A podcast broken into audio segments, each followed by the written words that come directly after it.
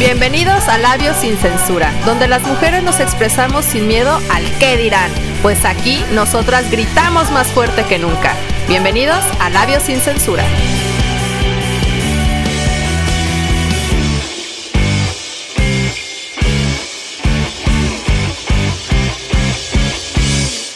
Y érase una vez en un mundo donde las mujeres nacen para ser madres, encargarse del hogar y dejar de lado sus aspiraciones profesionales.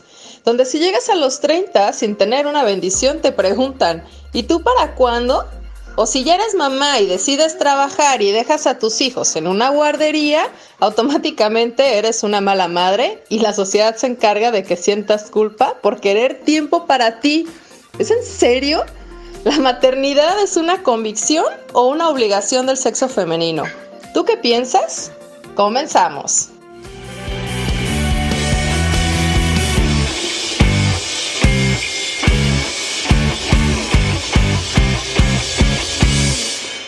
Hola, bienvenidos a su programa favorito Labios sin Censura. Yo soy Carla Valdovinos y desde los cielos de Tepayork me acompaña mi siempre amiga fiel Gaviotica. Buenas noches. Anda, perdón, anda volando muy lejos y estos aires de febrero la traen un poquito loca. Y hoy vamos a platicar de maternidad y para eso tenemos a otra compañera que nos arrebató un delicioso pastel por ser el programa del mes y es nuestra querida compañera Lorena Sánchez. Bienvenida. Uh, hola chicas, gracias, gracias por invitarme. Al contrario, es un gusto que estés con nosotros y este platícanos qué tal estuvo tu pastel. Por favor, compártanos esa envidia. no sabes. Todos lo disfrutamos. Mi hijo, el más pequeño, fue el primero que agandalló el mazapán que venía encima.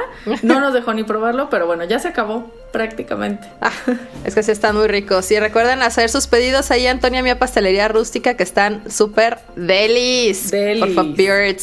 Y Gaby, ¿qué vamos a hablar? Amiga, cuéntanos. Pues queridos radioescuchas, el día de hoy, esta, esta noche se va a poner muy buena ya que vamos a hablar sobre la maternidad y todas esas cosas, mitos, realidades y también las cosas que nunca, jamás nos dicen. Así que acompáñenos, saquen sus Kleenex, vayan por su botana porque esto se va a poner bueno.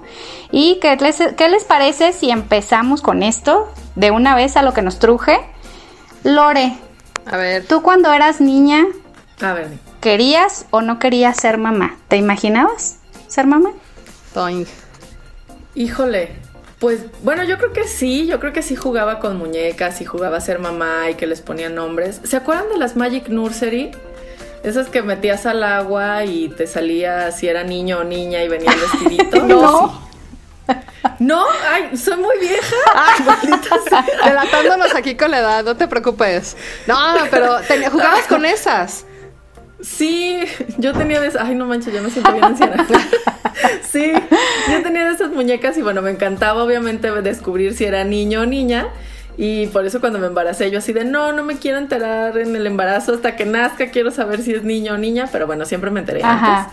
Este, pero yo creo que sí, de niña sí, sí es algo como, pues es algo que te inculcan, te acostumbras tú como niña a jugar con muñecas. Pero si me preguntas si yo deseaba eso, a lo mejor en una edad eh, adulta joven, pues no era un deseo. Posiblemente, o sea, sí si me tocaba ser mamá estaba bien, estaba padre, pero si no, también hubiera estado perfecto. O sea, no era como algo que idealizabas así de decir sí o sí, este, voy a ser mamá, pues. No, no era una meta en mi vida. O sea, mi meta no era así de, ay, casarme y tener hijos. No, yo tenía otras muchas metas. Eh, prepararme profesionalmente, eh, ser millonaria, que bueno, sigo trabajando en eso, este, y demás. Pero bueno, era como, bueno, si en algún momento llego a formar una familia, está padrísimo, pero si no lo hago, no me voy a frustrar. O sea, no es como de, ay, no me realicé como mujer, nada, no hubiera pasado nada. Ok, ¿y tú, Carla, qué nos puedes compartir? Yo les puedo compartir ahorita una cerveza, amigos. Ya son, ya es miércoles, las 8, ya pasan un poquito. Saquen una chelita, por favor, y acompáñenos para que se desestresen. Y este... Yo ñoñamente tendría mi café, pero bueno. Qué sad. Ponle ahí, aunque sea un, este, un licorcito o algo para que lo hagas irlandés. Sí. Muy bien. Este, fíjate que la verdad yo tampoco, así coincido mucho con Lore, yo tampoco me imaginaba como mamá.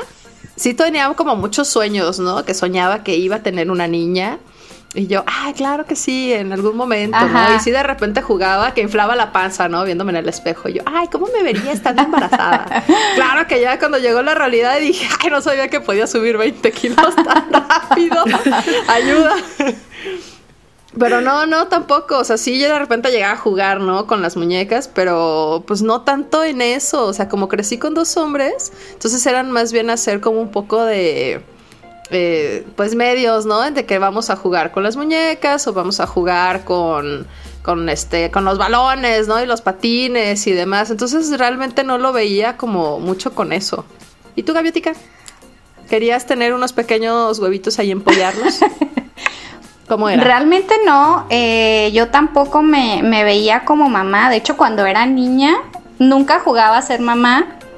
No sé por qué, pues es que tal vez como que decía, ay no, todavía estoy muy chica para eso. Y yo pensaba cuando era niña que nunca iba a tener hijos. O sea, no era algo como que yo dijera, ay, qué ilusión ser mamá y todo. En eso sí me pasó como a Lore. Ya cuando crecí, este, como que ya empieza, empiezas a pensar en, el tema de la reproducción y en tener como, como un cloncito tuyo por ahí caminando. Y sí me, me, me, veía teniendo una niña, igual que, igual que comenta Carla, me veía teniendo una niña. Este. Ah, yo también, pero a mí no se me dio. Ahí te prestamos. Aquí hay tres que te podemos prestar cuando, tengas ganas de tener una niña. Para que las peines. De varias edades. Cuando tenga ganas de peinar. Para que escojas. Sí. y entonces, Gaby, ¿qué pasó ya? Soñabas que tenías, bueno, te ilusionas como con una niña y ¿qué pasó? Pues mm, concretamente ya más grande sí pensaba y, y yo tenía la mentalidad de que dije, voy a ser mamá, tenga o no tenga pareja, me case o no, porque eso nunca fue como, pues como mi meta en la vida. Este, y después dije, pues quiero una niña, sí o sí, antes de tener 30, me voy a embarazar, como sea este, y voy a tener una niña. Y fíjate que sí. Qué miedo. Ustedes, perdón, voy a hacer un paréntesis. Ustedes no están viendo ahorita, pero yo soy súper culillo para las cosas de terror. Y Gaby ahorita está, trae una pachanga en su casa desde hace rato. Ya van dos fotos que tomo. Tengo un inquilino aquí en casa. Pero no puede ser. No puede ser. Basta. Dile que se vaya ese Fer. Qué miedo. Voy a desactivar la cámara porque luego les va a dar un poco de miedo, pero ya, ahorita se calma la situación. Gracias. Gracias. O sea, es inquilino, es inquilino fantasmal, eso que se Puede ser. Sí. wow. Un inquilino fantasmal llamado Jaime Maussan. Jaime Maussan, te tenemos un caso. Sí. Oye, Gaby, entonces tú sí soñabas con ser mamá, o sea, tú sí lo deseabas como decías, o sea, como de lugar, con o sin. Sí, pero ya fue más grande, ya fue, o sea, ni siquiera en la adolescencia, ya fue mucho más grande, ya como por ahí de los 20 empecé como con eso de que dije, bueno, sí quiero, sí quiero tener un hijo, pero yo quería que fuera una niña. O sea, yo lo mentalizaba y yo lo decreté tal cual, así de que voy a tener una niña antes de cumplir mis 30 años, sí o sí. Y nada más quería uno. Entonces, pues sí, sí, se me cumplió. Qué, dijiste? El que se cruzó aquí en la puerta, vámonos, véngase. Sí, casi casi el calendario y la posición y todo para que saliera niña y ¡pum! pegó. Eso te iba a preguntar, eso te iba a preguntar porque eso sí es... ¿Tú no lo hiciste, Lore? Digo, con tantos... Sí, claro que sí. Entonces no es cierto, amigas, eso no es eso es mentira totalmente. No, creo que no funciona, es puro fraude, créanme, es fraude. Calendario chino, posición, la luna, los días, es fraude. ¿En verdad te, te clavaste tanto con eso? O sea, si era tanto tu deseo de tener una, una nena que dijiste, vámonos todos, todos los métodos que he conocido los voy a aplicar. Sí, bueno, es que ahí te va. les voy a contar ese long, long story short. A ver. Eh, mi esposo ya tenía un hijo. Entonces, mi hijo más grande es de mi esposo. Y pues ya tenía un niño, entonces dije, bueno, pues ahora yo le voy a dar la niña, ¿no? Que sea algo diferente. Y entonces me embarazo y sale niño. Y yo, chin. Dije, bueno, ni modo, todavía tengo una segunda oportunidad. Y entonces, pues ya me vuelvo a embarazar y pues sale otra vez niño y yo, ah, que la canción, ¿y a quién voy a, a quién voy a peinar? ¿Quién me va a acompañar a pintarme las uñitas? ¿A quién le voy a poner vestidos? Pero pues ya, o sea, mi familia es de cinco, cinco más dos perros, no, ya, too much. Ya no puedo tener más hijos. ya no puedes o ya no quieres, porque son dos cosas distintas. No te escuché. Ya no puedes o ya no quieres. Mira, es un tema muy complicado. Eso dice que sí, que sí, busca a la niña. No, ¿qué tal si le sale otra vez? No me quiero arriesgar. Ya, ya, no, ya. Exacto, exacto. No me quiero arriesgar otra vez. Entonces, la verdad, si, si me animo otra vez, sería como ir a la segura, casi casi inseminación artificial o algo así. Ya. Este, pero también, insisto, pues ya mi familia seríamos seis está muy canijo. No tengo otro cuarto en esta casa, tendría que comprarme otra casa más grande y, pues está complicado. Sí, pues más bien es el tema de que desde niños o desde que estamos chiquitos y crecemos en este ambiente familiar, social y cultural, como que romantizamos el, el hecho del embarazo y de la maternidad nosotras como mujeres, ¿no? Es algo con lo que la mayoría crecemos que es como, como ese patrón que nos inculcan. Por ejemplo, yo desde que estaba en la escuela, pues estuve en un internado de señoritas y literal nuestra educación se basaba en entrenarnos para ser buenas esposas y buenas mamás y buenos amos de casa. Entonces, ya desde ahí la educación, en ese tiempo, no sé ahora, supongo que ya ha cambiado con el tiempo, pues te inculca de esa forma como ser esa mamá o esa esposa o esa mujer abnegada que está en el hogar, ¿no? ¿Qué piensan?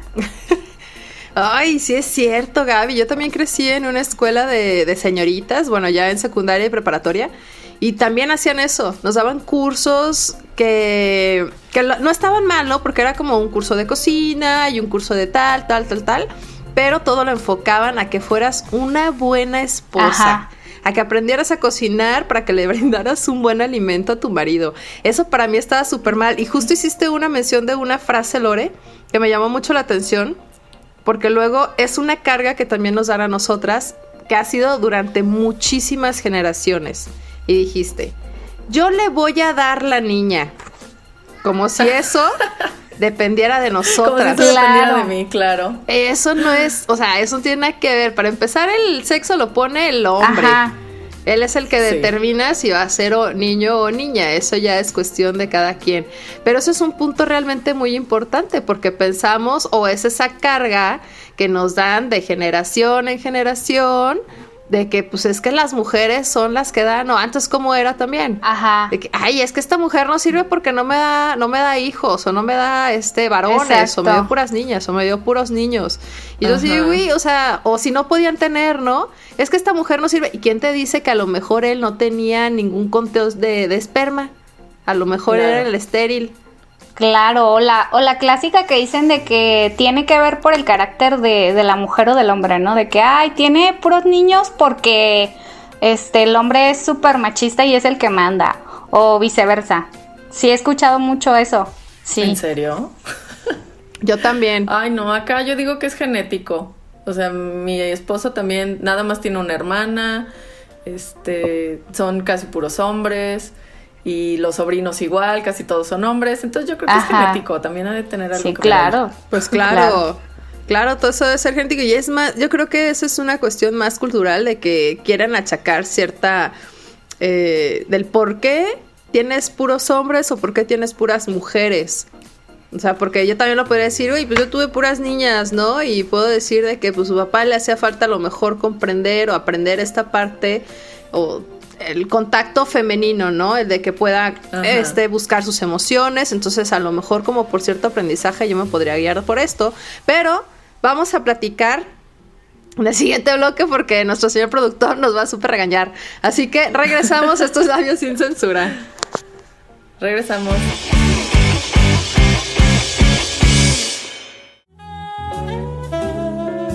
Hola, soy Trágica de Encuentro Sexual.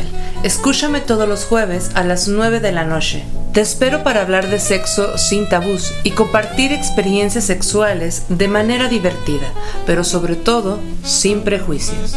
No lo olvides, tenemos una cita los jueves a las 9 de la noche por cabinadigital.com, lo que te interesa escuchar.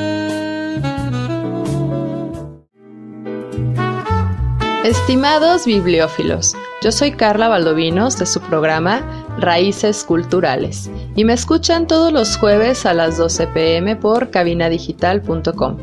Platicaremos de nuestra pasión por los libros y qué nos han dejado como reflexión, incluso aquellos de ficción. Así que te invito a que nos acompañes en este mundo literario todos los jueves a las 12 pm en Raíces Culturales. Yo soy Carla Valdovinos y me escuchas por cabinadigital.com, lo que te interesa escuchar.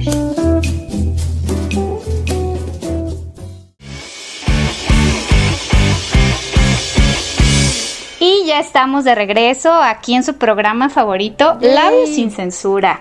El día de hoy estamos muy gustosas aquí con una invitadaza, Lore Sánchez de Mujeres Rompiendo el Molde y mi querida colega y amiga Carla Valdovinos. ¿Cómo están? Ya ahorrándome efectos de producción. Sí, yo no estoy tan gustosa porque estoy muy molesta de que nunca ganamos un pastel. o sea, y Lore ya llegó arrasando con todo. Entonces sí estoy como molesta por ese lado, pero también me da gusto porque pues le está yendo chido. Yo llegué con todo, niñas, con todo. Nos tienes que pasar ahí unos, unos cuantos secretillos que andas haciendo. O los rituales. Pues puro regarla, Gaby. Muy bien, pues estamos platicando acerca de la maternidad de los mitos, las realidades y el lado oscuro que nadie nos cuenta cuando decidimos elegir el camino de la maternidad y que, uy, que qué bonita se ve la barriguita y luego tómala las rayas como de cebra. Ay, qué feo es eso, oye. No, ay, está horrible. Ay, pero ¿qué tiene? No, es que no, es, o sea, es que no está padre, o sea, yo creo que la parte más sencilla de, o sea, de la maternidad en sí, bueno, la parte más divertida es hacerlos, ¿no? Por supuesto. Pero el embarazo es muy sencillo. Y ahí empieza todo, yo creo que desde el momento que nos dicen todos nuestros parientes, sobre todo las mujeres, por supuesto, que es la etapa más bella que una mujer puede experimentar. No es cierto, es una mentira. te puede ir bien chido, te puede ir súper feo horrible. Y no te dicen eso. Siempre se enfocan como la parte bonita, pero no te dicen que tienes que tratar, tomar muchísima agua, ponerte un madral de cremas, que vas a engordar horrible, que te van a oler los pies de una manera impresionante, que a lo mejor te van a salir manchas. No te dicen nada. ¿Para ti cómo fue, Lore? Ah, yo sí disfruté muchísimo mis embarazos. La verdad es que mis achaques fueron muy leves. Claro, obviamente también se me hincharon los pies, también engordé, también me quedaron estrías que las malditas me salieron una semana antes de parir. o sea, ocho meses y medio cuidándome. Pero, ay, la verdad yo sí disfruté mucho mis embarazos les decía que yo, yo podría rentar mi vientre para mamá sustituta. A mí me encanta estar embarazada. O sea, fácil en, la, en épocas antiguas, la Lore viviendo embarazada todo el tiempo, no importa. Saliendo de cuarentena y el que sigue, y el que sigue, vámonos. Claro. ¿Cuánto pagarán, eh, por rentar mi vientre? No sé, sería un buen negocio. Si lo están pensando, llámenle a Lore. Ahí, les dejamos su número. Exacto. Llame ¿Y tú, Gaby? ¿Cómo fue, Gaviotica? ¿Cómo es el embarazo? Ay, pues pues sí fue bonito, pero bueno, a mí en lo personal sí me fue muy mal en cuanto a achaques. Este, se me subía la presión, de repente me salía sangre de la nariz todo el tiempo tenía agruras, este, ya saben la típica, ¿no? De que te dicen, ay, eh, si tienes muchas agruras es que te va a salir bien peludo. Pues sí, yo dije, voy a tener a Chubaca. ¿Y tuviste Chubaca o cómo fue? ¿Sí salió con mucho cabello tu, tu sí, Sí, estaba súper greñudísima, o sea, nació con pelo. Eh, y estaba súper grande aparte, o sea, fue una niñota, pesó 3,900 Así que me, me explotó. Sí, fue cesárea, ¿verdad? Fue cesárea porque la niña venía enredada en el cordón y pues fue cesárea de emergencia. Pero me aventé como, yo creo como un día de trabajo de parto, o sea, con dolores y todo. Me inyectaron oxitocina para acelerar contracciones. Yo bien macha, yo dije, yo natural, como toda una guerrera, así le hacían antes y tómala, que no, que no me salió. Nomás me cansé de okis. No inventes, eso está súper cañón. Pero lo bueno es que ahorita ya también las cesáreas las hacen bonitas, porque yo sí me acuerdo que en algunas parientes, aparte de estos del gobierno, ¿no? Horrible, o sea, en vez de hacerlo horizontal, la hicieron vertical y le dejaron unas nalgas en la panza, güey, ¿qué es eso? Sí, sí, pobre. Horrible, o sea. ¿Y tú, Carla? ¿Tuve cesárea? cesárea? Sí. Sí, de las dos, porque mis hijas están muy macetonas. Entonces, afortunadamente, decidimos cesárea. Me quedé sin líquido, me quedé sin, sin líquido amniótico. Entonces, iba a ser un parto en seco, iba a ser doloroso y muy probablemente me iban a terminar pasando de emergencia al quirófano, ¿no? Para que fuese cesárea. Entonces decidimos ahorrarnos todos esos pasos. Dije, está bien, soy bien jotilla para el dolor, perfecto, de una vez, este Dópenme.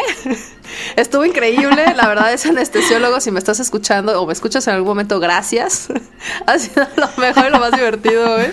Porque me tuvo, no, me tuvieron la verdad bastante bien checada. Fue un, este, yo no sentí absolutamente nada. Y para mí lo más doloroso, porque ya ven que siempre dicen de la raquia, ¿no? Es por si no saben. Ajá. La raquia es esta inyección que te ponen en la, en la columna pero a mí no me dolió. Lo que me dolió fue la presión de la panza, porque era una panza enorme. Entonces a la hora de, porque decían, es que te tienes que encorvar. Y yo decía, uy, ¿cómo? Si tengo dos sandías aquí en medio, ah, ¿cómo me voy a encorvar? Ponte, este, ponte en posición fetal. ¿Cómo?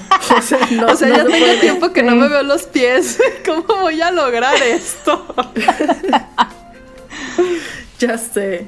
Fíjate que, bueno, yo, mis dos hijos fueron cesárea. Ah, yo lloré. Yo, así en los dos, en los dos este, nacimientos de mis hijos, yo lloré. Porque yo no quería cesárea. Yo, al igual que Gaby, yo me la quería aventar así, parto normal. Y digo, obviamente tampoco era como de, ay, sin medicamento, no, sí, anestesia, sí, por favor. Pero yo quería parto natural. Y yo, así yo, yo me sentí víctima de, de ¿cómo se llama? Violencia okay. Porque a mí la doctora ya desde, ay no, es que viene muy grande y luego a la siguiente semana, es que viene muy pequeño, es que trae el cordón enredado, se me desenredó, a mí mi hijo se me desenredó la última semana y yo, ay a huevo, ya voy a tener parto normal. Y como la doctora no me vio así como con ganas de programar cesárea, entonces nos asustó a mi esposo y a mí que el bebé ya venía mal y que no sé qué, y me metió a cesárea de emergencia cuando el bebé nació de menos de 3 kilos. Este, tenía todo el líquido o sea, pudo haber sido un parto natural, pues, pero es que eso es justo como uno de los problemas que a mí me, me, me, generó y que precisamente por eso terminé cambiando de ginecólogo con mi segundo hijo, con mi segunda hija, perdón. O sea, que quería un hijo, yo quería un hijo. Y no. hagamos un, switch ahí. ahí un cambalache. Una cambalache. Sí, hace ah, no se acuerdan, no, no se acuerdan. Sí. Ahorita mis hijas son como una sanguijuela conmigo, no se van a dormir si no me acuesto con ellas, no puede ser, güey. O sea, yo que Cuando yo que no quería hacer colecho y ahora terminamos las tres durmiendo en una misma cama y se levantan en la noche y si estoy trabajando de repente ay, mamá, ven, acuéstate conmigo. Y yo, ay, no puede ser, tengo que trabajar, ¿no? Así, miles de cosas.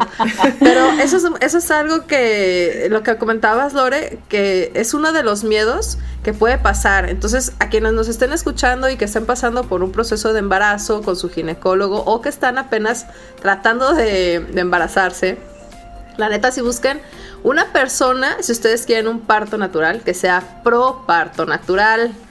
Porque luego muchas veces es de que, ay, pues más cesárea es más fácil, es más rápido para ellos. Porque si estás en tu parto natural. Sí, cobran pues mucho más. Exacto, va rápido, o sea, cirugías, ¿no? Entonces sí es como, lo vemos como más negocio y se olvida esta parte humanitaria que creo que es justo lo que necesitamos al momento de parir. Que se olvidan de uno. Es como, ay, el bebé. Hola. Aquí estoy, me siento súper Sí, todo el mundo piensa en el bebé y las mamás qué, que nos lleve el tren o qué. Sí, es como todo centrado hacia ellos. una una amiga de mi esposo, cuando tuvo sus hijos antes de que yo tuviera los míos, también decía, es que sabes qué, todo mundo viene a ver al bebé y todo mundo le trae regalos al bebé, pero la que está bien jodida soy yo nadie viene a verme a mí, nadie me trae un regalo a mí y así, y yo, sí es cierto. Y entonces desde entonces cada vez que alguien de mis amigas conocidas o familiares tiene un bebé, también les llevo regalo a las mamás. Porque es cierto, o sea, nos olvidamos totalmente de la mamá y le damos toda la atención al bebé o, felicitamos al esposo. ¡Ay, felicidades! Sí, de, güey, no hiciste nada. bueno, sí tuvo su labor, sí tuvo su labor. Pero al inicio. Nueve meses antes. Ahí, estuvo mientras estábamos horneando, pero sí es muy cierto eso, la verdad. Nos olvidamos de que, pues lo más importante que sobre todo cuando tienes cirugía, una cesárea, pues es una cirugía. En todas las cesáreas te dan un tiempo de recuperación y esta es la única cirugía donde sales y tienes que estar atendiendo a alguien más. Qué feo. Te dan una cuarentena, pero ni siquiera es para ti. Es para que atiendas a un bebé que sí necesita de ti. Pero pues tú también necesitas que alguien te eche la mano. Sí, muchas veces no. Ah, ya sé, por eso yo quiero vivir en Europa y les dan enfermera. Sí, bueno, pues mira, bienvenida a México, ¿verdad? Este.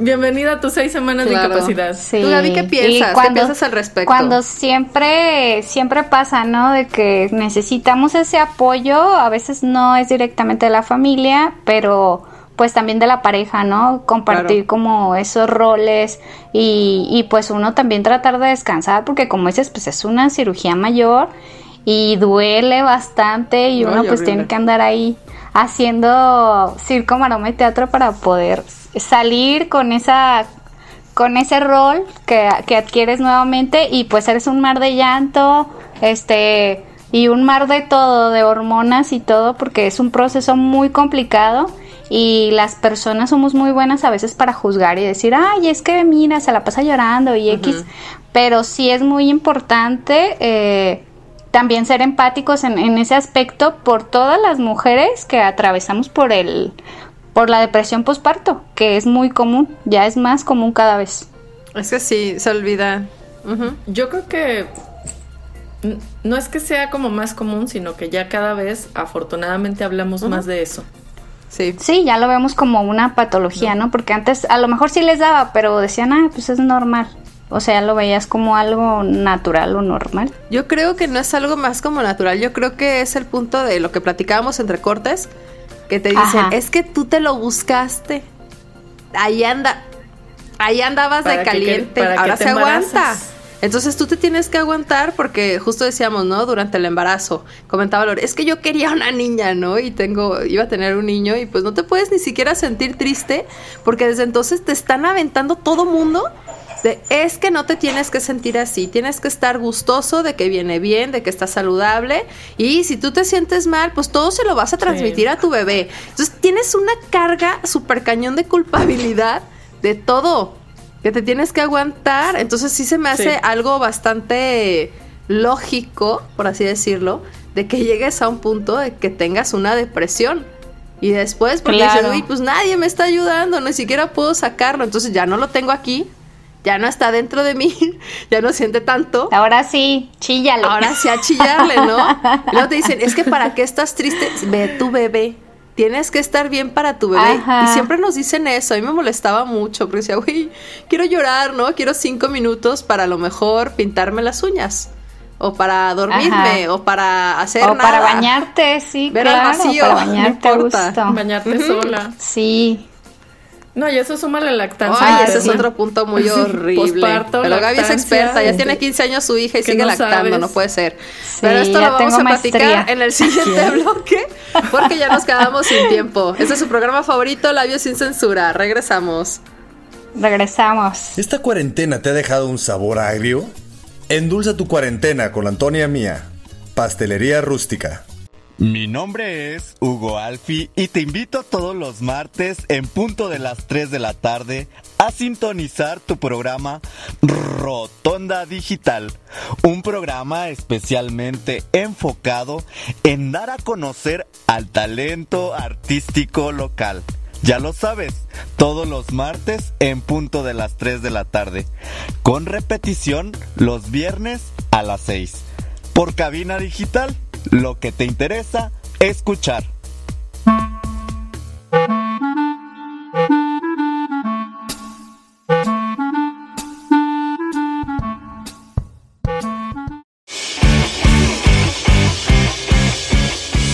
Hola, yo soy Lorena Sánchez y estoy aquí dentro metida en Labios sin Censura. Estoy platicando con Carla y con Gaby y estábamos platicando de el lado oscuro de la maternidad y justo nos quedamos con el tema de depresión postparto. Chicas, platíquenme porque la verdad creo que yo no lo sufrí. Cuéntenme ah, ustedes cómo, cómo les fue en sus embarazos. Qué bueno que no lo qué sufriste. Afortunada. qué afortunada, Lore, qué bárbara. Pues yo en mi caso sí, sí lo padecí. Yo creo que desde el inicio, desde, desde que regresé a casa con mi bebé, este, fui un mar de llanto y de mocos. Y me sentía, me sentía muy sola, o sea, era un sentimiento como un vacío. Al principio también sentía un poco como de, como de culpa, ¿no? Por, por todo el tema de, de yo querer así bien valiente tener a la bebé y después de que no fue el parto como yo esperaba, fue una cesárea, entonces la impotencia de no poderte mover, de no poder abrazar a la bebé, mi mamá me ayudaba, este, pues prácticamente mi mamá se encargaba de la niña porque yo era un llorar y, yo me sentía incapaz de, de cargarla porque era una sensación como de, como de creer que se me iba a caer la bebé porque no sentía ni fuerzas para agarrarla. Y fue horrible, fue horrible, o sea, era puro llorar y aparte pues tuve una situación un poco complicada con mi pareja, eh, pues por el tema, ya sabes, ¿no? De creencias y todos esos rollos familiares, entonces mi suegra estaba en casa, mi mamá estaba en casa, nosotros dos en casa, entonces, pues era una lucha ahí constante de poderes de quién manda, quién es, quién es el jefe de la familia. Y este, y también un poco que pues yo no sentía el apoyo de su parte porque él sentía un poco de celos por la bebé, entonces fue muy, pero muy difícil. Eso es algo, perdón, lo voy a decir, lo voy a decir porque ya pasan después de las ocho. es algo muy estúpido por parte de las parejas que sientan celos por un bebé. No puede ser que tengan una estabilidad emocional y una falta de autoestima tan estúpida que no puedan comprender que un bebé necesita toda la atención, no porque no te quieran menos, sino porque son dependientes totalmente. Tú te puedes parar y servirte un pinche café, güey, o servirte un vaso de agua. No es posible que aparte de esto, porque yo también la viví, digo, no tan extrema como, como con Gaby, porque la verdad mi mamá me ayudó muchísimo, mucho. La verdad sí la estoy muy agradecida con eso, pero si te sientes luego en ese, o sea, estás pasando algo horrible porque te queda el cuerpo de la chingada. O sea, subiste muchísimos quedas kilos, embarazada seis meses. Sí, por lo menos. Sí, o sea, horrible, ¿no? Dices, que no tuve un bebé y por qué sigo teniendo esta panza, esa panza inmensa, ¿no? Porque no me queda mi ropa normal. Claro, o sea, dices, no puedes ser y te ves súper hinchada y horrible y no puedes hacer millones de cosas, pero tienes que estar atento de un bebé. Entonces tú lo que esperas como una mujer, o por lo menos yo lo que esperaba, era que mi pareja o mi mamá tomaran las riendas de la casa. Y a mí me dijeron, hija, mira, te traje aquí un litrito de agua para que estés lactando, ¿no? Este, ya hice la comida, ya hice esto, y que no me estuvieran preguntando cada dos segundos, oye, ¿qué hay que hacer? Esto está bien, y tú, güey, yo lo que quiero es dormir, no quiero hacer nada, no me interesa porque estoy precisamente en este paso, ¿no? Y para que entendamos ahí como diferentes, es una depresión postparto, pero puedes tener una melancolía. Y esto solamente Sí. dura unos cuantos días, de que es entre una o dos semanas después de que nace tu bebé, ¿no? Y donde puedes tener cambios Sí. de humor, eh, ansiedad, tristeza, puedes estar este, muy irritable, lloras muchísimo, tienes poca concentración, no puedes dormir y tienes incluso problemas de apetito. Pero si esto ¿Qué no lo es- tratas, ¿mande? Eso es normal, o sea, el, el tener obviamente esos cambios, tienes cambios hormonales, obviamente te tienes que adaptar a una nueva rutina en la que hay una nueva personita en tu casa que depende en este momento al 200% de ti, ¿no? Claro. Entonces, esto es- a cierto punto es normal, digo, también yo lo pasé de, no manches, no me puedo ni bañar yo sola. Claro. Sí. Y, o sea, tenía que ayudarme mi esposo y luego pues mi esposo ya se iba a trabajar y yo sola así de quiero tomar agua, no, pues no me puedo bajar, Mm, aquí me quedo. Entonces, eso es como complicado, pero yo creo que ya el, el- la depresión es lo que ya dura mucho más tiempo, que ya es algo que tiene varias semanas o incluso ya meses, Sí. y que ya nos empieza a afectar otras áreas de nuestra vida, no nada más en la cuarentena. Claro. Sí, es y es algo que aquí ya crónico. vas, o- no sé si a ti te pasó, Gaby, pero por ejemplo, yo, yo por eso me di cuenta de que tenía depresión postparto, porque empezaba a tener un poco de alucinaciones, un poco de Ajá. alucinaciones en que, eh, no sé, por ejemplo, íbamos en el coche, o iba caminando y yo, güey, ¿qué tal si me atropellan y me muero para siempre? Ajá. Ya, güey. Así. O sea, suena, sí suena bien culero, güey, pero decía, güey, ¿qué tal si voy caminando, güey, y se muere el bebé, güey? ¿O qué tal si se me cae y se muere, güey? Y ya, no tengo la responsabilidad de un bebé, güey. Y dije, güey, estos pensamientos no son normales. O sea, Ay, ya sé, qué miedo. está, Sí. sí. está muy, muy cañón. Entonces, sí puede, o sea, sí llegas a tener esto y, y te lo hacen muy, lo minimizan. Es como de, güey, no, o sea, ay, es que tú, este, pues ya, ¿no? Como lo mencionábamos anteriormente, pues ya eres mamá, güey, ya ponte el tiro, ¿no? Y tú, güey, o sea, Ajá. porque ya estás teniendo pensamientos en que tú te estás lastimando o al bebé, güey. Eso es depresión postparto, no es normal y se necesita ayuda. Y yo la verdad sí me sentía como súper desesperanzada porque no me sentía ayudada en nada. Tenía que hacer todo. Todo entre que una lactancia que ni siquiera quería, güey, porque me sentía jodidísima, porque estaba con un momento muy fit y de repente, 20 kilos. Ajá. No, ay, güey, súper feo. ¿No, Gaby? Sí, es horrible y, y como lo dices, pues más por la falta de apoyo, ¿no? A veces, si no es por la pareja, pues puede ser por la familia, que en nuestro caso, pues a lo mejor tuvimos la ayuda, pues de la mamá, ¿no? Que también te aligera un poco en ese aspecto, pero sí también es es súper importante en el tema de la lactancia, o sea, nadie te dice todo lo, o sea, lo que duele, duele horrible, este, que te da temperatura, que te van a tronar, te sientes como, como una vacota ahí. Que no sabemos es hacerlo, horrible. la verdad es que no sí. sabemos. Y para que Y se tampoco pegue, ajá, exacto. Entonces es como, mira, definitivamente cada, cada hijo es diferente, cada embarazo es diferente y lo que a ti te funciona a otra persona no le puede funcionar y no se vale estar juzgando diciendo, ay no, es que, es que es mala mamá, es que esto, es que la verdad, a lo que yo he visto, algunas tenemos el instinto maternal y otras no, y está bien y se vale, o sea, no hay como un patrón de que digas, ay, esta es la mamá perfecta, no, o sea, definitivamente no lo hay. Somos bebés tratando de educar otros bebés. Y me, Claro. me hiciste recordar justo, me acuerdo un momento de, de lactancia que les compartí una foto a unas amigas. Luego yo Ajá. estaba llorando y así de que me dolía horrible porque aparte me puse Sí. súper mal, ¿no? De que me dio temperatura y sentía como me succionaba la vida. Mastitis, ajá, Eh, sí. ah, horrible, güey, así que se me veían las venas súper botadas. Y volteaba y, y el papá súper dormido. Y yo lo único que pensaba decía, tú y tus pezones inútiles, te odio. Ajá. Así. No, a mí sabes qué me pasó. Bueno, obviamente a todas nos ha pasado, pero bueno, a mí mis hijos me daban unos malvados mordidones. Ay, sí. O sea, una vez estaba en un restaurante cenando con toda la familia de mi esposo y yo acá de, ah, ya sabes, cubiertita con la mantita y todo el rollo. Me da un mordidón, o sea, bueno, yo pegué un grito, todos los del restaurante me voltearon a ver, qué vergüenza. Pero así de, quito al niño y, o sea, yo ya no sabía si aventarlo, si Ay, sí. así darle un golpe en la, en la cara para que se quitara. No sé, no sé, la verdad es que sí, estuvo bien feo. Y mi esposo así de, ay, es que te pusiste como loca. Y yo, duda, a ti no te mordió la chichi horrible. Ajá. En la noche te voy a morder una para que veas lo que se siente. Oye, Lore, ¿y cuánto quite. tiempo, cuánto tiempo lactaste? ¿Cuánto, cuánto tiempo te aventaste ahora sí que con esta lactancia? ¿Y cuánto te hubiera gustado realmente? Mira, yo de con mis, con mis dos hijos, a uno le di como año y medio y al otro le di como año ocho meses.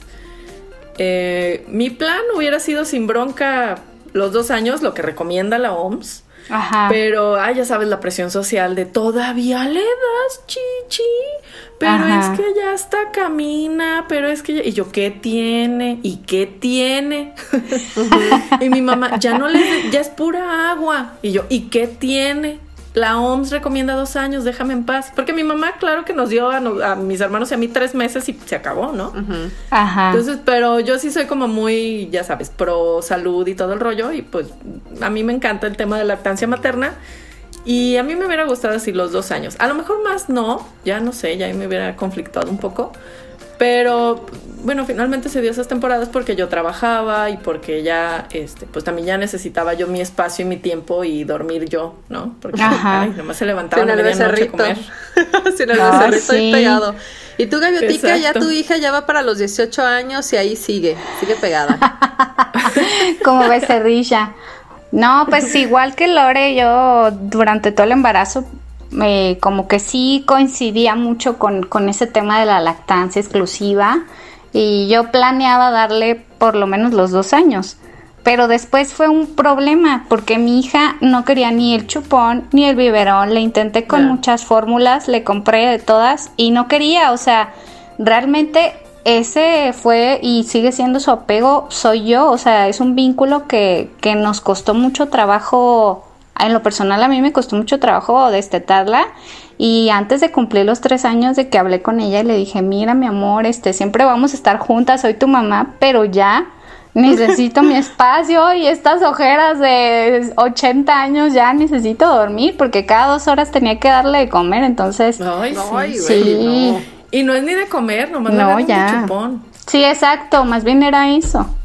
Entonces, pues ya hasta que hablé con ella y ella entendió, porque al principio, o sea, me inyecté para secarme la leche, me puse que el limón, que el chile, que ya sabes, ¿no? Mil cosas y no y no funcionó nada.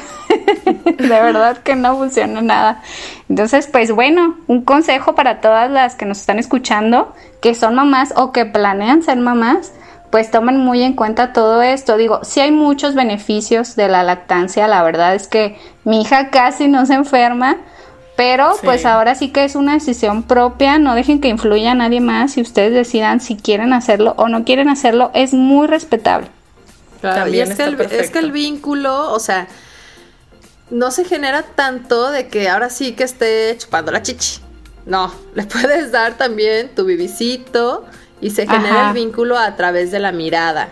Esto es un dato ya más psicológico ¿Por qué? Porque la tienes pegadita a tu cuerpo, le va a llegar el olor de este que genera el pezón, ¿no? Con la leche y demás. Entonces, por ejemplo, yo hice una lactancia mixta en que decía, uy, yo quiero descansar, ¿no? Por lo mismo de depresión y demás. Decía, yo quiero que alguien más lo haga, ¿no? Para yo dormirme un ratito. Entonces hice la mezcla y la verdad es que funcionó bastante bien y a mí se me hace una niña que es súper independiente a diferencia de la segunda. Que la segunda, ay, no, y yo digo, güey, por favor, Dios mío, o sea, niña, aquí estoy, o sea, me estás escuchando, ¿no? No es necesario, pero bueno, también eso depende mucho. Ese vínculo no se genera solamente a través del seno materno, literal, ¿no? Sino que más bien es el hecho de que estés con ellos, de que lo acompañes, de que juegues realmente con ellos, y no nada más estés así como, ay, juega con los pinches juguetes, ¿no? No, que te pongas a jugar con ellos realmente. Por eso siempre te dicen desde toda la vida, o es algo que yo recuerdo y se los pregunto a ustedes, te dicen, es que no es el tiempo, sino es la calidad del ratito que estás con ellos, porque pueden ser cinco minutos, pero pues está bien chido porque están súper apegados contigo, ¿no? Ajá. Sí, claro, es la calidad del tiempo que les des. Pero, ¿qué les parece si seguimos hablando de esto en el siguiente bloque y regresamos más rápido de lo que la regresa la leche? en lo que la Gaby desteta a su hija. Regresamos.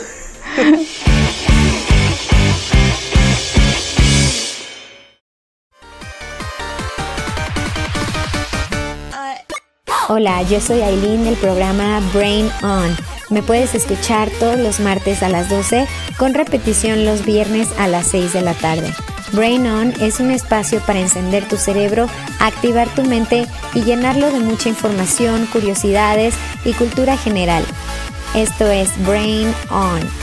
Martes a las 12 con repetición los viernes a las 6 de la tarde. No te lo pierdas. Por cabinadigital.com, lo que te interesa escuchar.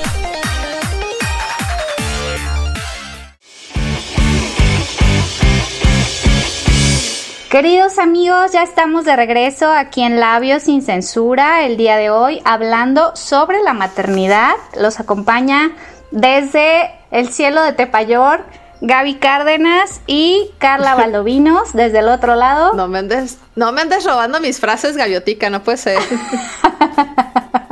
Quería decirlo, a ver qué se sentía. Está padre, sí, está bien, te entiendo.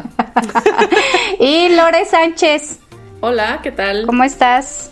Bien contenta aquí platicando con ustedes. Muy bien, pues esto se está poniendo hacer una sección de de lo que se dice entre cortes porque está buenísimo. Sí, caray. Si se enteraran de todo se ponen este buenos, Se ponen buenos. Dios de mi vida. Pero bueno, ya estamos de regreso con estas frases de mamás.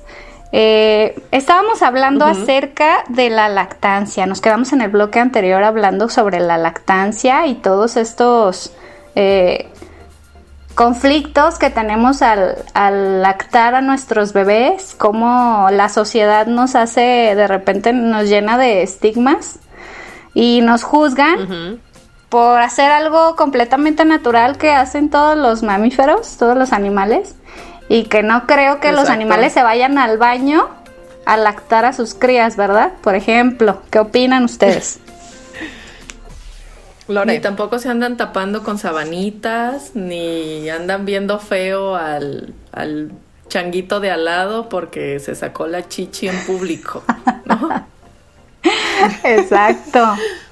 Sí, es, es todo un tema, es que, ¿no? Es que, es que sí es todo un tema que a mí personalmente me molesta porque luego uno anda tachando, incluso hasta las mismas mujeres. Eso es lo que más coraje me da. Sí. Porque en un hombre, lamentablemente, es esperado que esté buscando a ver en qué momento se te sale el pezón. Estés lactando o no. Si traes un escote o no. Están como de, güey, te fijas. Me acuerdo muchísimo de un amigo que, güey, ¿te acuerdas de esta morra? Se agachó a agarrar un libro, viste, se le vieron los chichis. Yo, güey, eres gay. ¿Qué te importa? y aunque no lo fueras, o sea, ¿qué tiene, güey? O sea, que tienes que estar viendo más allá del escote, porque Ajá. tienes que estar buscando esta parte. Ese o morbo, sea, yo no claro. estoy viendo ahí. Sí. Güey, horrible. Y aparte estás lactando, estás dándole muchísimos beneficios y que por si ustedes no saben, tiene muchísimos beneficios tanto para nosotros como mamás como para el bebé. Y Gaviotica, por supuesto, ella muy estudiosa, nos tiene estos beneficios. Por favor, compártenos algunos, Gaviotica. Bueno, pues vamos a empezar primero con los beneficios que va a tener para ti si eliges lactar o no a tu bebé. Y uno de ellos pues puede ser el vínculo que creas entre tú y tu bebé, que ya nos dimos cuenta y ya platicamos en el bloque anterior, que se puede dar perfectamente también si le das biberón. Y aquí lo importante pues es ese ese, esa cercanía entre los dos, que lo mires, que le, que le acaricies el cabellito, etcétera. Eso se puede uh -huh. dar, este, le des la lactancia o no. Y descubrirás uh -huh. que es más fácil bajar de peso, también si decides lactar. Uy, sí. Que esa Ay, es una sí, maravilla. Este, háganlo por favor para que regresen a su peso rápidamente, les va a funcionar. Sí. Y va a demorar también. De eso, ajá. Gaby, yo me acuerdo, eh, estaba lactando todavía y mi mamá un día llegó y así de, ay, mira, es que compré hamburguesas y de esas hamburguesas que son así gigantescas, ¿no? Ajá. Y ya, entonces mi mamá lo que se ponía a preparar las demás cosas, yo empecé a comer y me acabé la hamburguesa y me acabé las papas. Entonces ella abre su hamburguesa y me dice, ay, no, si bien me dijeron que una es para dos personas y yo, Y lo habías ¿sabes? comido. chupándome los dedos y yo, era para dos personas. No, sí, Ups. yo ya sabía que tú sí te la acabas y yo, ay, perdón, pero de verdad estaba, o sea, estuve más flaca que nunca en esa temporada. Ajá. Sí. Pues es que uno come por Es que dos, sí. entiéndanlo, no juzguen a uno. Uno come por dos porque aparte te, te- te tienes que hidratar muchísimo porque obviamente para que tengas mayor producción de leche pues tienes que tener una buena alimentación y tienes que tomar muchísima agua. Ajá. O sea, y lo mejor de eso o el por qué también adelgazas un poquito más es porque pues también el útero se va a contraer muchísimo, Más muchísimo rápido. más rápido que si no lo haces. Por eso también adelgazas. O sea, tiene la verdad muchos beneficios y también para tu bebé. Por eso decía en el bloque anterior, ¿no? Que se enferman poco sus hijos. Sí, eso es Sí. muy cierto. Eso es muy, muy cierto. Y nada más investiguenle ahí poquito en qué momento empezaron a decir que la lactancia materna era mala. Fue Ajá. justo cuando sacaron la leche en polvo. Claro. Investíguenlo, ahí se los dejo de tarea. Claro. Y pues también demora en muchas de nosotras los periodos menstruales. O sea, hace que, que tengas tus periodos pues más retardados porque pues obviamente estás lactando y todos tus nutrientes pues se van directamente al bebé. Y otra cosa que también es increíble es que disminuye el riesgo de enfermedades como la diabetes tipo 2 y ciertos tipos de cáncer como el de ovarios o el cáncer de mama y la osteoporosis o enfermedades del corazón y pues por supuesto la obesidad. Fíjate. Así que se pueden zambar una hamburguesa para dos personas tú sola Con y no tienes ningún problema. ¿Verdad, Lore? Y con todo y papas, buenísima. Con papas. Extra. Échale. Claro, y pues todo, todos los, los anticuerpos que le, que le estás regalando a tu bebé, ¿no? Eh, que no tenga este, pues que no tenga alergias, que salga intolerante a la lactosa, que si infección del oído, que, que si le va a dar diarrea, que si le va a dar estreñimiento, todas las cosas que suceden normalmente con una, con una leche de fórmula, porque pues obviamente es algo muy pesado para su estomaguito que apenas está en formación o que se está curtiendo de, de los alimentos y que con la leche no te va a pasar, con la leche materna. Sí, aparte, sabes que yo me acuerdo de alguna, eh, cuando recién iniciaba, ¿no? Con la lactancia, que me puse a investigar un poco y se me hizo algo bastante curioso, no tengo ahorita el dato tal cual, pero dice que al momento de que nuestro cuerpo, o sea, tú como mamá, que recibe la, la saliva del bebé, por, obviamente por medio del pezón, nuestro cuerpo se va adaptando para generar todos estos anticuerpos, vitaminas, minerales y demás que tu bebé necesita. Entonces es exclusiva para las necesidades de tu bebé. Así que es el mejor alimento que le puedes dar. Y no te tienes que estar yendo al baño. Y en las oficinas, por favor, pongan, pongan lugares para lactancia, porque qué horrible es tener que ir al baño a sacarte leche. Y algo que platicaba en alguna ocasión con Lore, que tienes que andar escondiendo tu leche materna porque a todos los demás le da asco. Ajá. No puede ser. Exacto. es algo tan natural. Oye, pero ¿hasta qué punto es como natural, normal? O ya dices, ay, esto es como una exageración. O sea, yo tenía un amigo que tuvo, pues su esposa tuvo su bebé. Ajá. Y un día sí me dice, ay, no, es que este, Debbie hizo jericayas. Ay, estoy aquí diciendo quién es, perdón. Este, no, pues mi esposa hizo jericayas. Y yo, ah, dices que ahí pues teníamos mucha leche. Y yo, o sea, mm, ¿cómo? Dice, sí, es que Debbie produce mucha leche para el bebé. Y yo, o sea que hiciste las cosas con la leche materna? Sí. Y yo, ok esto ya se pasa de hippie. Gracias. yo creo que, o sea, ¿de eso comieron tus hijas que tienen 15 años también? Y dice, sí, todos ahí en la casa tomamos de la leche de Debbie. Y yo, cri cri. O sea, no sé, ya me dio cringe. No sé, ¿será normal? ¿Será estará bien? ¿O ya raya en, en, lo Flanders? ¿Tú, qué, opinas, Gaby? Yo, me voy a esperar hasta el final. Ay, pues es que, digo, obviamente aquí, pues podríamos emitir un juicio, ¿no? Pero yo creo que ya va más con la ideología y las costumbres de cada persona. Recordemos, pues, que cada cabeza es un mundo, entonces lo que para nosotros a lo mejor puede ser algo raro, para otros es normal. Digo, ya, pues, según sus costumbres, ¿no? no, me quiero meter en broncas. Digo, la, sí, tú siempre muy polite, Gaby, tú siempre muy amable. Pero yo voy a decir aquí porque es sin censura y me vale. Eh, la verdad, no inventen, por favor. O sea, la leche materna que estás produciendo es para tu bebé, no para toda la familia. Si bien tiene bastantes eh, beneficios, pues son para tu bebé. O sea, tú no tienes por qué Yo aquí le sugeriría, le sugeriría como un tip. Si produces muchísima leche, pues que la lleven a un banco de, alimentos, o sea, para otros bebés o para otras mamás que no puedan producir leche, porque por ejemplo en mi caso, este, tenía una amiga que también pues le costaba mucho este sacarse la leche porque trabajaba, entonces ya no producía y pues varias veces me tocó alimentar a su bebé porque pues de alguna manera el hecho de que la, la, bebé llorara, pues hacía que se me tirara la leche, entonces pues de que se tirara, pues mejor alimentaba a otra bebé. Las lavas de nodriza. Sí. sí. Mejor hagan eso. No hagan cosas raras ahí con su leche. Y por favor no empiecen con que, ay, es que ella se produce muchísima leche. ¿Qué tal si otra persona no la puede producir porque a lo mejor está en un tratamiento porque tiene una depresión postparto horrible? Ajá. Y que le estés diciendo eso todavía lo hace peor. O sea, Mejor brinda ayuda. Si estás produciendo mucha y tienes la suficiente para darle el alimento necesario a tu bebé, pues mejor búscate un banco de leche que te pueda ayudar, búscate tus bolsitas, haz el proceso para que otros bebés puedan recibir ese alimento, no inventes, o sea, de por sí es muy difícil ya cuando empiezas a ser mamá para que encima tenga. ¿Cómo que no produces leche? Es que tú pégate lo que te valga, güey. O sea, si le doy leche de fórmula, pues también por eso existen.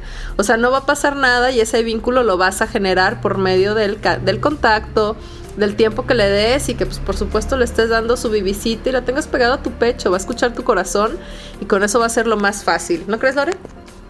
Totalmente. Es que, lo, o sea, también no está como no nos podemos ir a un extremo o al otro de, ay, lo único y lo mejor es la leche materna y te satanizo si le das fórmula. Pues no, a lo mejor no quieres y es respetable, no te gusta y es respetable, o no puedes y también hay que ser comprensivas. O si lo quieres y lo haces, también está bien.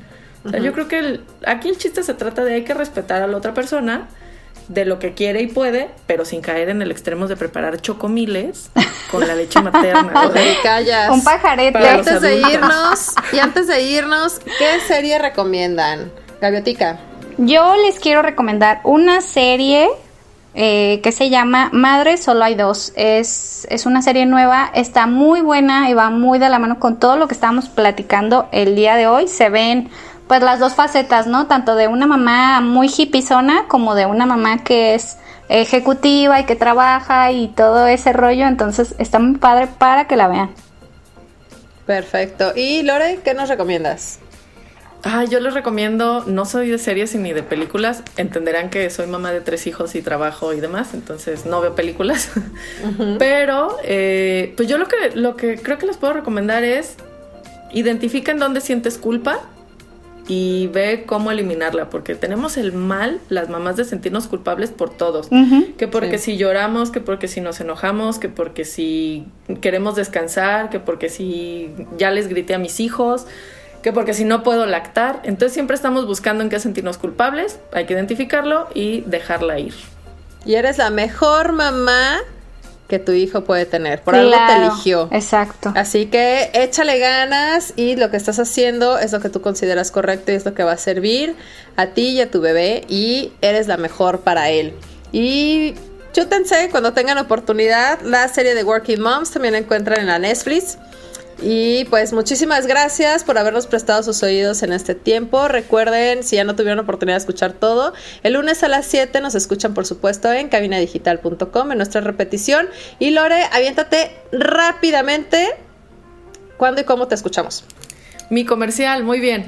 Escuchen Mujeres Rompiendo el Molde los jueves a la una y la repetición todos los lunes. Esta semana tenemos una entrevista padrísima justo con Gaby. Sí. Gaby Cárdenas que nos acompañó en el programa. Escuchen la repetición el lunes y síganos escuchando las siguientes semanas. Está padrísimo. Y redes sociales también. Eso, muchísimas gracias y hasta la siguiente semana. Bye. Bye. Bye.